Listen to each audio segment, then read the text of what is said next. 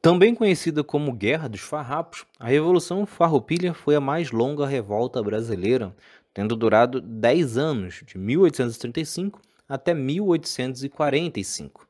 Ocorreu durante o período regencial, quando Dom Pedro II ainda não tinha idade o suficiente para assumir o império. Foi liderado pela elite do Rio Grande do Sul, formado por estancieiros de gado que usaram nas camadas pobres como massa de apoio.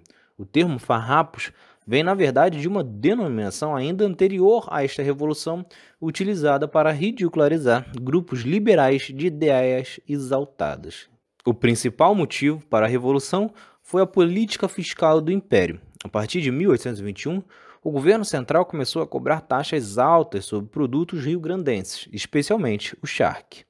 Enquanto o charque uruguaio e o argentino tinham uma taxa menor, tornando o produto gaúcho menos competitivo.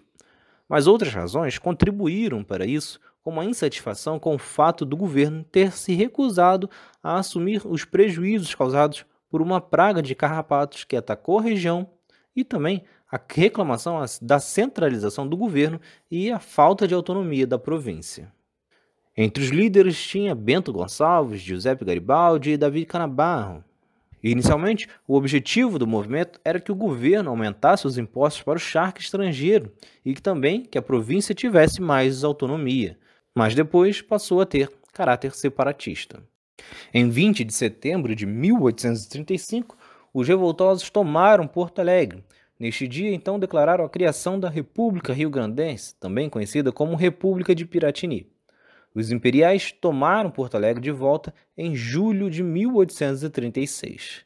A cidade então foi alvo de disputa por quatro anos, assim como muitos outros pontos do sul foram disputados entre os farrapos e o império. Os revoltosos levaram a guerra até a província de Santa Catarina, fundando a República Juliana em julho de 1839. No entanto, esta durou pouco, pois em novembro as tropas imperiais recuperaram o território. Para dar fim na revolta, o governo brasileiro nomeou Luiz Alves Lima e Silva, que viria a ser conhecido como Duque de Caxias. Ele conseguiu derrotar os farrapos em pontos estratégicos, os forçando a negociar a rendição.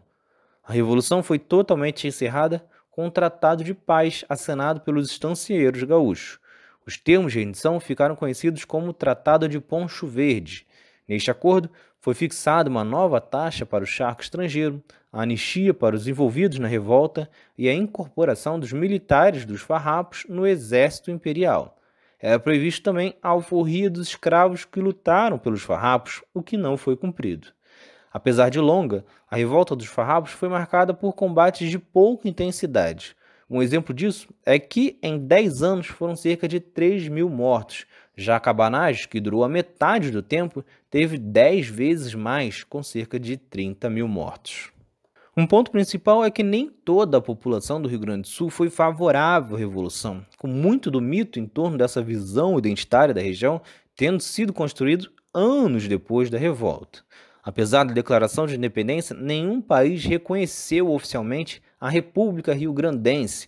O Uruguai até esteve próximo disso, mas o processo não chegou a ser concluído. Ao longo de dez anos, a República teve cinco capitais: Piratini, Caçapava do Sul, Alegrete, São Gabriel e São Borja. E embora o movimento seguisse alguns ideais liberais, ela não era abolicionista. O fim do trabalho escravo não era uma unanimidade entre os farrapos e uma abolição completa não estava em pauta, e sim apenas dos escravizados que participaram das batalhas. Para piorar, já no final da guerra, quando o Tratado de Paz já estava sendo discutido, os lanceiros, que eram basicamente escravos, foram desarmados a mando do general David Canabarro e acabaram massacrados pelas tropas imperiais, levando a surgir diversos rumores de que isso havia sido um acordo entre os farrapos e os imperiais que não queriam a abolição desses escravos.